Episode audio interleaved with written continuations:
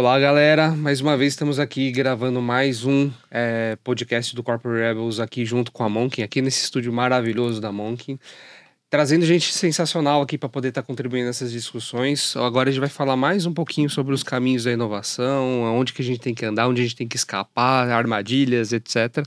É, vou começar me apresentando e deixar para cada um falar também de é, um pouquinho da sua história. Meu nome é Guilherme, eu estou no ecossistema de inovação até de forma recente, comparado à galera que tem aqui. Estou aqui é para ouvir e para aprender junto com todo mundo, tá bom? Valeu, pessoal. Bom, eu sou a Érica, eu estou como responsável da, de Corporate Venture Capital da Eurofarma, o Euron Ventures, e estou conectada é, nesse ecossistema também recente, se comparado com esses dois colegas que estão aqui, é, há mais ou menos uns seis anos, trabalhando com inovação aberta.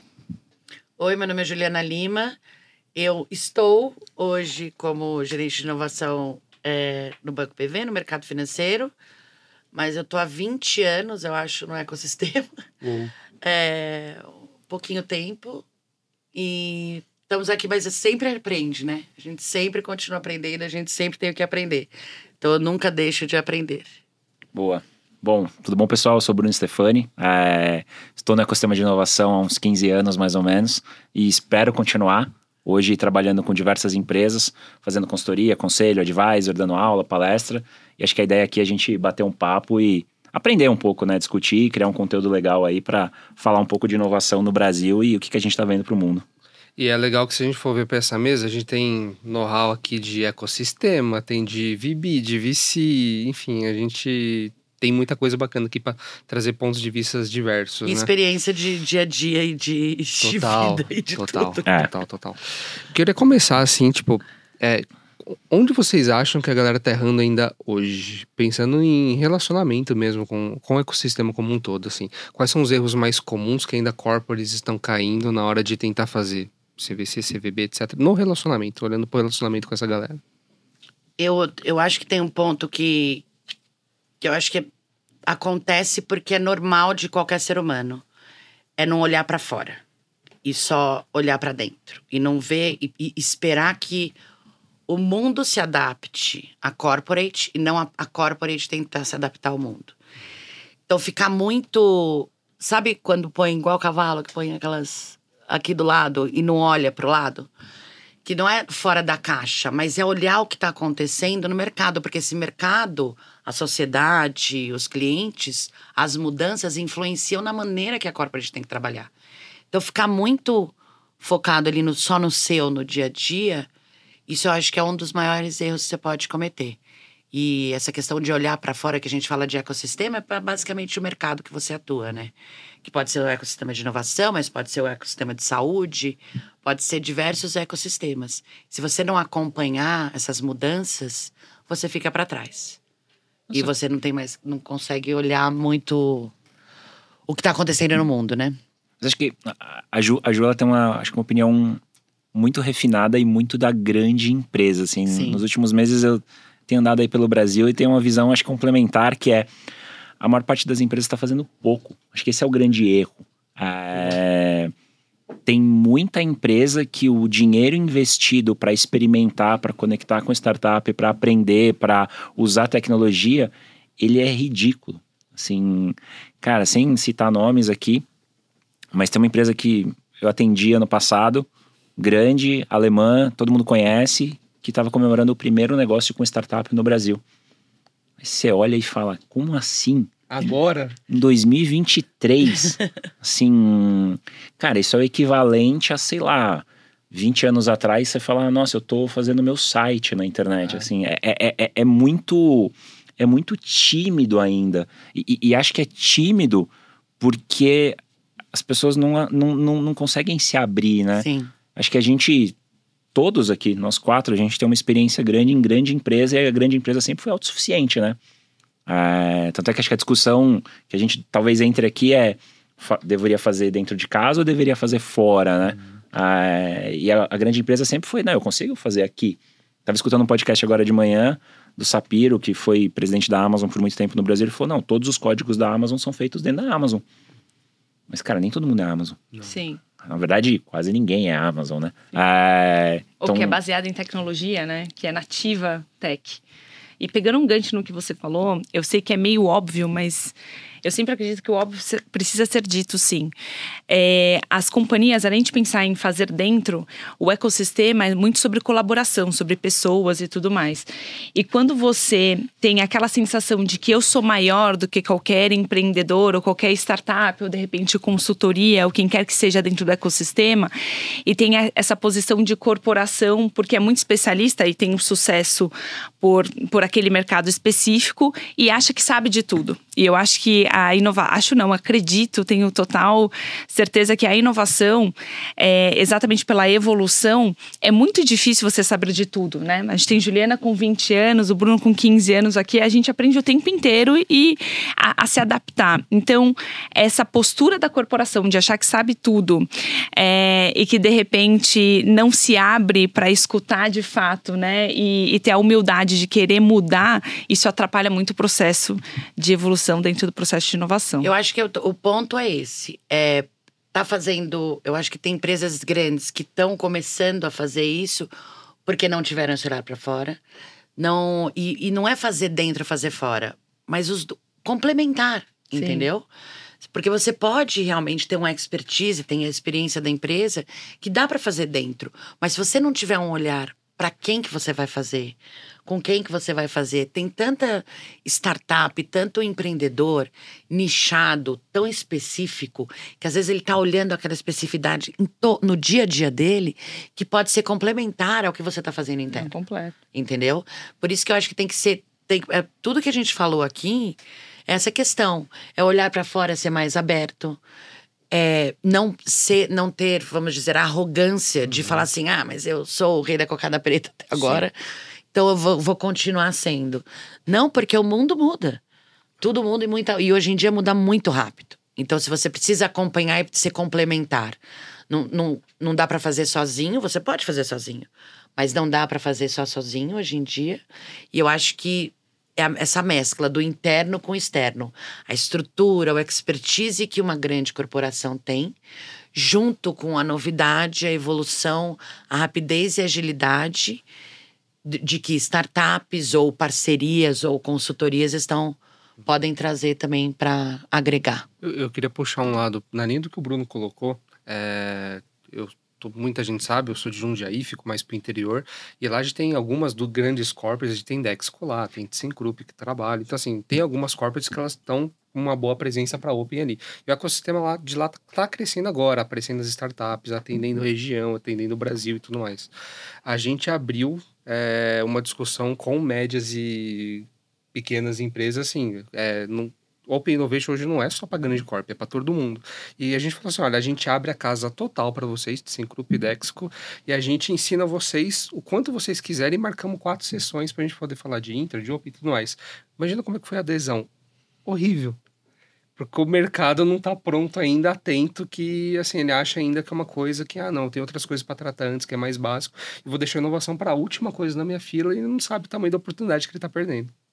Enquanto a inovação não impacta no dia a dia de, de uma área, de uma grande empresa, quanto a pessoa que está ali no dia a dia, que está tá fazendo o trabalho dela, ela tá, as metas estão sendo atingidas, está no dia a dia, e não é que ah, ela não quer. Às vezes, muitas vezes ela não sabe. Mas enquanto isso, ela não realizar, a pessoa que está ali não realizar, que aquilo pode ser importante, porque a inovação é meio, não é fim, uhum. que aquilo pode ser importante para ela, não tem como fazer, criar esse impacto. É que tem um, tem um ponto antes, talvez, Ju, e, e a pergunta é muito boa, assim, porque uh, eu, acho, eu acho que as empresas, a, a média e a grande, a pequena não, a pequena tá ali sobrevivendo. Certo. O Brasil de verdade é isso. A, a média e grande, ela se encaixou num setor, virou e falou: bom, eu vou ser uma cervejaria, eu vou ser um banco, eu vou ser uma empresa que vende gasolina. E, e as métricas vão na linha de eu quero mais market share, eu quero mais receita, eu quero mais lucro. E ela foi dimensionada e opera eficientemente para fazer isso. Qual que é o problema? O problema é que hoje não é um jogo de setor, é um jogo de ecossistema.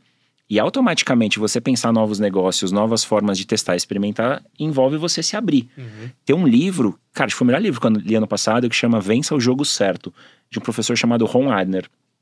E ele começa o livro com o clichê da Kodak. Que é o caso errado que a gente estuda, né? Porque a gente sempre estuda o caso da Kodak e vira e fala: olha a Kodak. Cara, você não tem que olhar a Kodak. Você tem que olhar a Fujifilm, que era a concorrente da Kodak e conseguiu se transformar num ecossistema de empresas, uhum. que é o que boa parte das empresas hoje precisa fazer. Sim. Porque o negócio principal, ele continua, mas ele é gerador de caixa, de receita, de investimento para um novo negócio. E é aí que a sua empresa vai se perpetuar. Se você ficar naquele setor, naquele produto, tentando eficientemente ser melhor, ser maior, uma hora acaba, entendeu? E, e, e você não olha para os lados e vem um concorrente que literalmente não tem um produto melhor que o seu, porque provavelmente você está anos nisso e o seu produto é melhor. Mas não é sobre o melhor produto, é sobre resolver problema do cliente de uma maneira diferente e melhor. Uhum. Então acho que é, é, essa coisa que a gente fala aqui que para nós é, é, é, o que a gente já conhece, trabalha, estuda, entende. É, é muito simples, é o dia a dia para 90% dos executivos, donos de negócio, Exatamente. é no uau.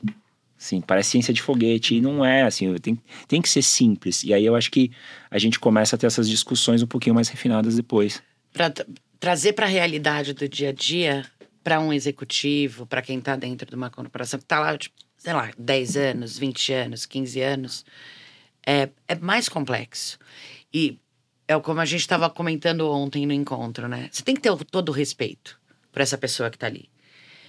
E, mas você tem que tentar de alguma forma, como a gente, do mesmo jeito que a gente vive isso o, no dia a dia, mostrar para ele, do mesmo jeito que ele também fala para ele, mas eu tenho que fazer isso. Eu entendo, mas a gente tem, precisa fazer uma mescla dos dois. Entendeu? Eu, eu ia perguntar Precisa talvez. tentar um ponto de equilíbrio. A linha que eu queria seguir, a conversa era quase nesse mesmo sentido. Assim, ainda tem muito daquele executivo de: olha, preciso fazer sua inovação, mas por quê? E sei lá, me traga uma área de inovação e depois a gente fala.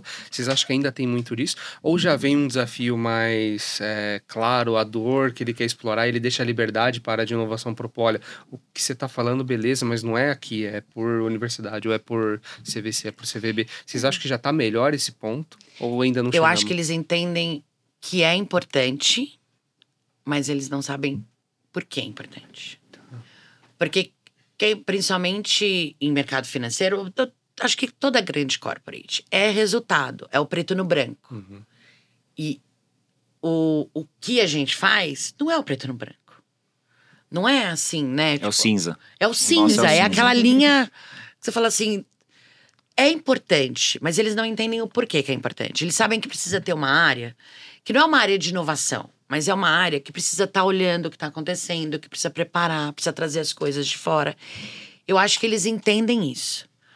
Eu acho que isso, essa marca já passou. Tem que ter, tem que estar, tá, é, tipo, permeando na empresa, tem que ser mais aberto. Eu acho que eles entendem que é importante. Mas eles ainda não têm esse.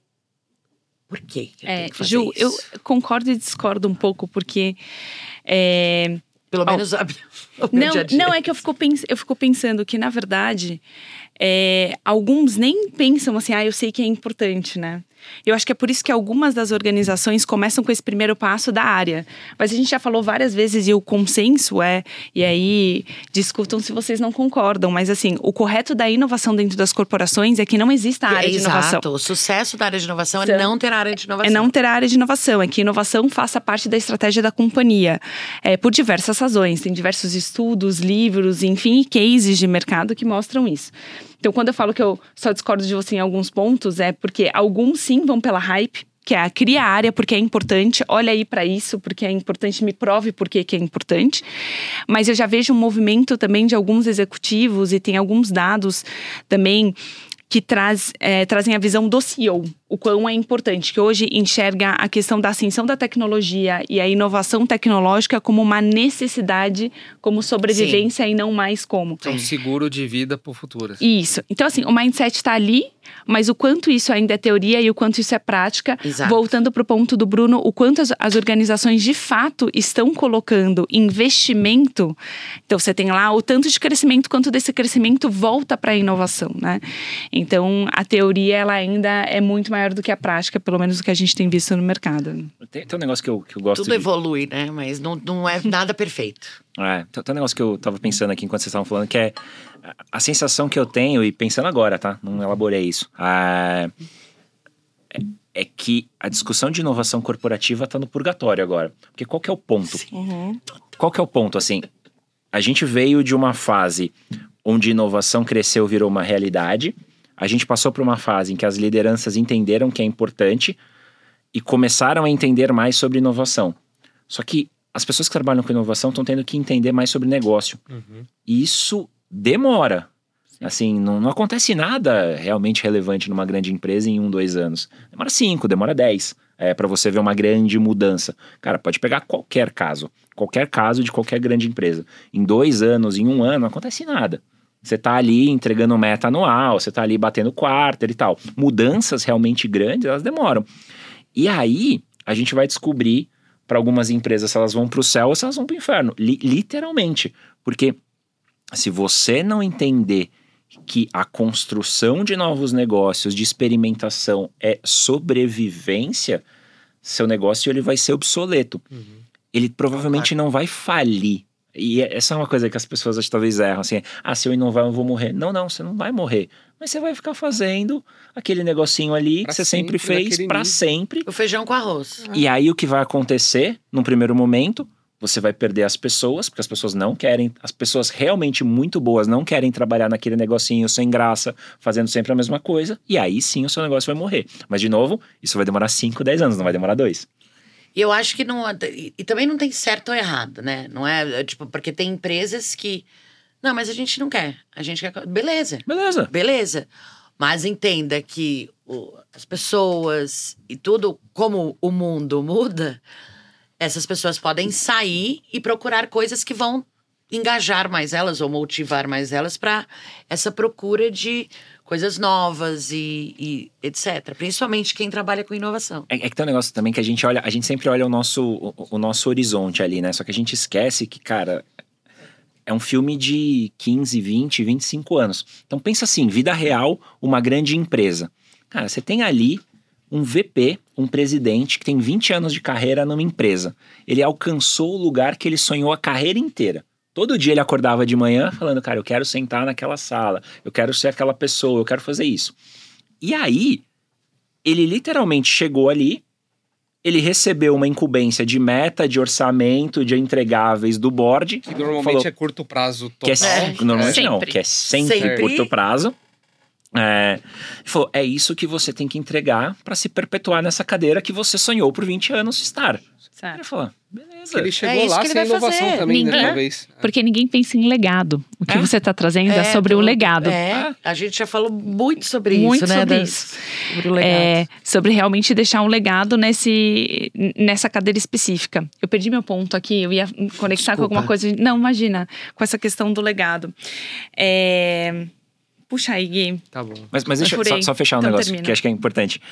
E aí, esse executivo ou executiva que tá ali, cara, ele não fala mal de inovação. Eu, eu brinco assim, que inovação e compliance ninguém fala mal.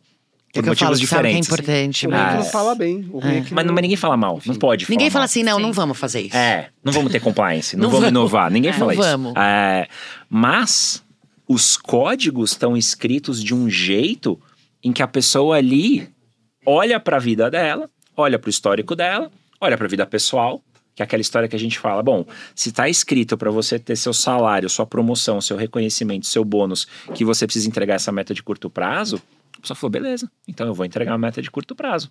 E a hora que sobrar um tempo, um dinheiro, eu vou fazer uma graça aqui. Uhum. Eu vou aparecer num jornal, eu vou lançar um CVC, sim, sim. eu vou fazer um programa com startup, mas não é sustentável. Até porque Uhum. O tempo das pessoas naquela cadeira é curto. Então vai de 4, 5 anos. É. Sim. Não, Eu lembrei, Bruno, muito obrigada. o ponto que eu ia trazer é uma provocação, na verdade, sobre. Eu também não tenho a resposta para deixar bem claro, mas é uma provocação que boa parte das empresas elas têm uma porcentagem. É, de investimento para investir em inovação e muitas vezes inovação de produto, que é o PID, né, uhum. em diferentes indústrias. O porquê não você ter uma porcentagem voltada para inovação tecnológica, inovação de serviço, né? Hoje a gente fala muito que você entrega muito além de um serviço. É, de um produto, perdão. É serviço, é experiência, enfim. E a evolução da própria, da própria companhia como um todo. O porquê que isso não acontece? Eu acho que essa é uma grande provocação. E um outro ponto de vista, pensando nessa na cadeira ali de curto prazo, de entrega, é como é que a gente não pensa que a inovação tecnológica e as iniciativas de inovação, no final das contas, valoriza o valor da própria empresa? As empresas de capital aberto, ou mesmo as que não têm capital aberto ainda, elas se valorizam tendo esse tipo de iniciativa porque ela não está pensando só no curto prazo, ela desenha uma estratégia de médio e longo prazo. Então são duas provocações aí que eu não tenho resposta, mas que eu venho discutindo bastante para pensar como que a inovação vai perpetuar. perpetuar né? Então, mas Só... aí tem a ver com o legado que o Bruno fala, porque essa pessoa que está nessa cadeira, ela está na cadeira há quatro ou cinco anos. É. Então, para esse é o tempo uhum. dela, entendeu? E o que eu falo que a gente, a gente vê muito. Um presidente de uma empresa, ele é contratado também. Ele é um funcionário contratado, muitas vezes. A não ser que a empresa seja familiar. E para ele, ele pensa no dele. Eu vou fazer essa entrega porque era onde eu queria chegar e não tá errado. Porque cada um é cada um, mas e ele não vai ter essa visão a longo prazo, essa visão de tipo, ah, pro valor da empresa e tudo mais. Talvez ele não tenha essa visão. E não é porque ele não sabe, mas é porque não faz parte do dia a dia dele. Ele tá pensando na meta de curto prazo que ele tem que entregar. Uhum. Então, é, é se não tiver uma pessoa que vai ter isso que vai perpetuar, que seja, por exemplo, ah, tá o presidente, aí vem o VP que vai assumir essa presidência, que vai continuar com esse caminho. Para a gente ter isso a longo prazo e sempre. Porque o que eu vejo é que muitas vezes a gente faz, chegou, yes, tá tudo ótimo e tal, não sei o quê, conseguimos, a empresa tá movimentada, tá mais, tá mais impactada com inovação, tal. Mas a gente tem que começar do zero muitas vezes. Deixa eu colocar um negócio aqui que é viralizar, né? colocar Boa. uma polêmica. É, vira corte, vira é, tudo. Finalizar. Acho que tem uma coisa que ninguém fala, mas é, é flagrante em qualquer empresa. A maior parte dos executivos não sabe explicar o modelo de negócio de como que a empresa ganha dinheiro. Sim, pegar um exemplo aleatório, vamos supor a Ambev. Perguntar para os executivos da Ambev como é que a Ambev aleatório. ganha dinheiro. Aleatório. Ela, eles vão falar, vendendo cerveja. Aí você fala, porra, legal, você pode mais, né? Explica aí o processo inteiro. Qual que é a margem? Onde que vem? Como é que ganha? Putz, é, é no preço? É na distribuição? É na compra? Uhum. E, e, e, assim, as empresas ficaram tão complexas que realmente é difícil você explicar. E automaticamente as empresas complexas ficaram departamentalizadas. Então, o executivo ele não sabe explicar a estratégia da empresa e o modelo de negócio da empresa. Ele sabe explicar da área dele. É... E aí, você fala, cara, se ele não está entendendo o todo, como é que ele vai pensar algo para o futuro, sendo que ele não sabe nem explicar o presente? Sim, e isso é uma verdade. Então, e, e era para ser natural o executivo ter visão mais holística de tudo pela posição, pelo ambiente, enfim, por tudo que já passou. Eu, eu acho que né? isso é ilusão. dele. certo? Não. Não, não é natural. Nisso, né? é. Não é natural, é ilusão, uma coisa que a gente tem essa expectativa, a gente fala, como assim? Mas não é verdade. E eu acho que 99% das vezes não é verdade. Por isso que esse estudar, ter o um entendimento, olhar, a gente tem que ter muitas vezes esse olhar, né, de tipo pegar essas nuances para a gente conseguir fazer as coisas acontecerem. porque eu, não é natural. Eu, não não pegar... presume que a pessoa está entendendo, porque não está. Até para caminhar para o fim da conversa, que o tempo voa, é, eu queria pegar um gancho exatamente de duas falas que a gente colocou aqui, que é do momento purgatório da inovação com um pouquinho do valor, assim, e até escapando um pouco do executivo. É, como que a área de inovação começa a se posicionar como geração total de valor? Porque se a gente for ver, o Bruno até postou no LinkedIn, acho que foi recente, é o ano que a inovação está virando muito mais resultado do que qualquer outra coisa, e pressão em cima disso e tudo mais. Como que a área de inovação vai se, vai, vai se adaptar e virar, tipo, escancarado para dentro da empresa que é valor gerado e começar a, tipo, quebrar tudo isso que a gente está falando até agora? Ah, assim, na minha opinião, sendo muito. É, vamos dizer, fria e, e, e direta é a meta da empresa. É o planejamento estratégico. Qual que é a meta geral da empresa? Então, assim, é ajudar a, o, o, negócio a atingir aquela meta. Entregando a coisa certa. Entregando a, a coisa certa, sem pensar, mas assim, seria tão legal. É, tudo é legal, gente. Seria é. muito legal. É seria foco muito legal. que a empresa está precisando no momento. Seria muito legal eu ficar de férias 60 vezes, 60 dias do ano. Seria muito legal muita coisa. Mas é trabalho. A gente não pode deixar de tipo, ser sonhador, porque a gente trabalha com inovação, que todo mundo acha que é a área do oba-oba, que na verdade não é, é trabalho. Então você tem que olhar a meta da empresa, olhar o que, que tá todo mundo olhando e você ajudar naquilo. Esquece o resto agora. Eu acho que esse é o momento de trazer o resultado. É. Até a questão que eu, eu, até mandei, né? Inovação, quando a inovação deixa de ser novidade dentro da empresa, o que você faz? Você vai ajudar a empresa a atingir a meta da empresa. É. Entendeu? Para mim é planejamento estratégico e novos negócios. Exato. Desculpa, é, não tem como você ter a ilusão de que a área de inovação vai entregar algo diferente disso.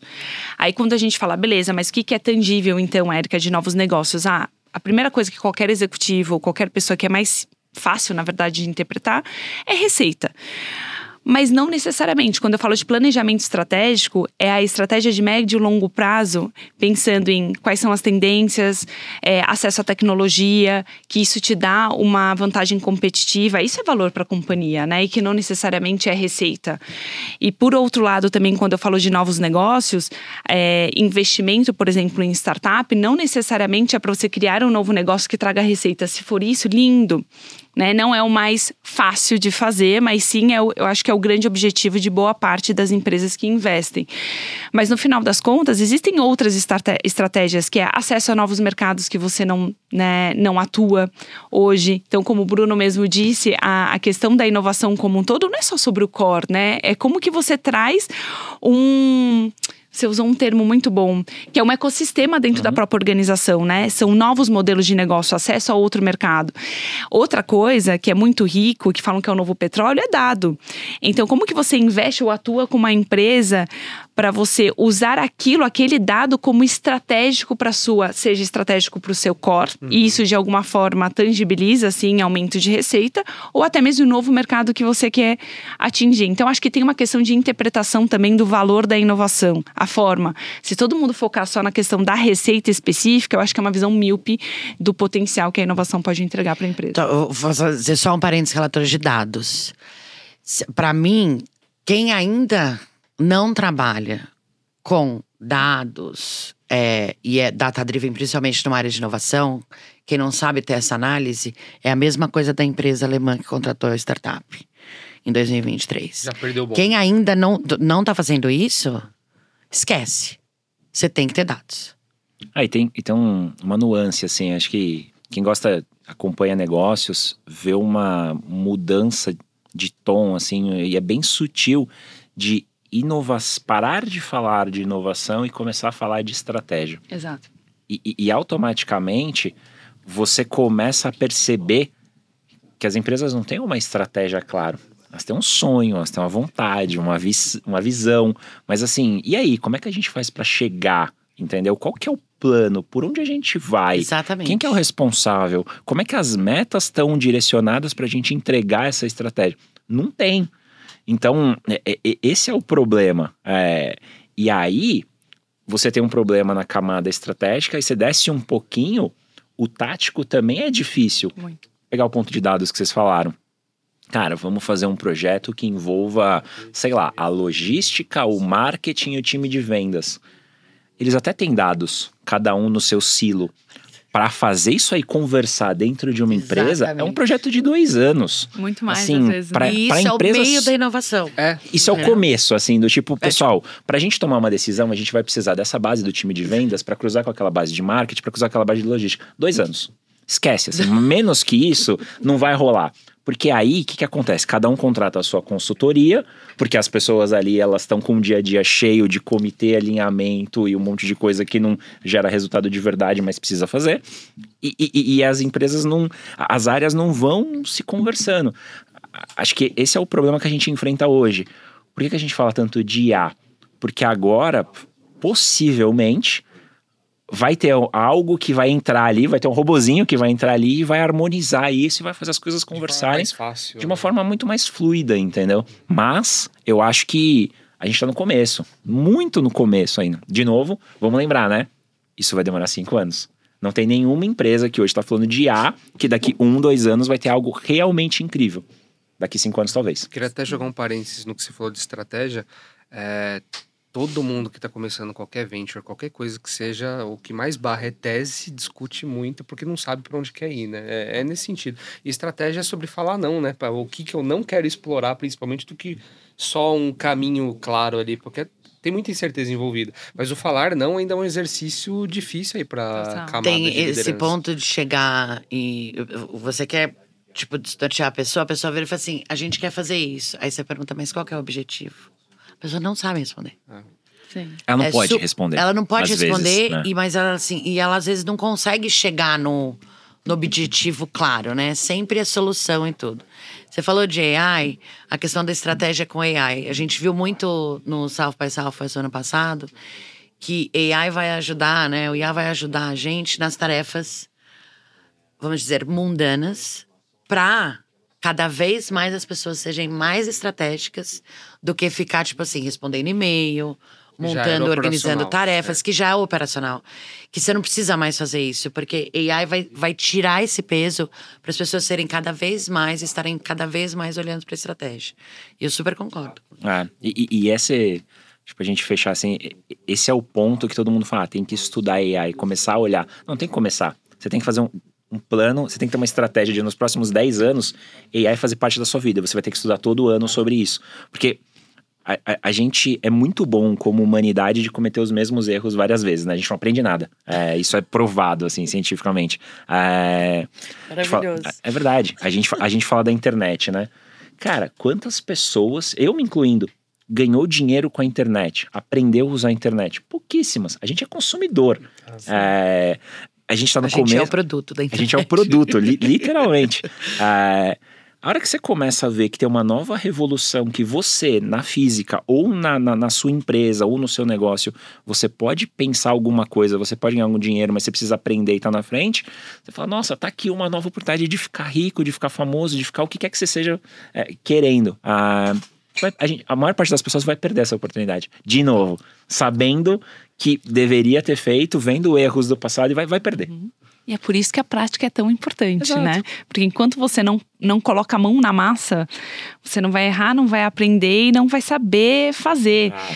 Então, eu sei que tem toda uma discussão de IA quando a gente fala de LGPD e tudo mais, mas eu sei que você precisa encerrar aqui. Eu acho que o ponto é, acho que é, a provocação que fica é realmente provocar dentro das organizações, e você como empreendedor, e você como executivo também, de usar a ferramenta, não ter medo, né? Porque hoje é um grande monstrinho, assim, não, encher a cabeça, faz. Exato. É, se joga. Legal, pô, sempre sou chato na, na mesa. É bacana demais que a gente poderia passar tempos e tempos ainda falando aqui dos temas. É óbvio que a conversa continua depois é, daqui. Então, é. graças a Deus também a gente vai ter outros temas sendo abordados por outros membros aqui do Corporate Rebels. Então, pessoal, obrigado pelo tempo, obrigado por ter acompanhado a gente até aqui. É, vai ter muito mais tema bacana dentro dessa rodada, então nos acompanhem, nos procure depois, se quiserem falar com nós, estamos aqui sempre abertos também para isso, tá? Obrigado demais, Show. obrigado, Obrigada. pessoal. Obrigada, gente. Valeu. Valeu. Tchau, tchau.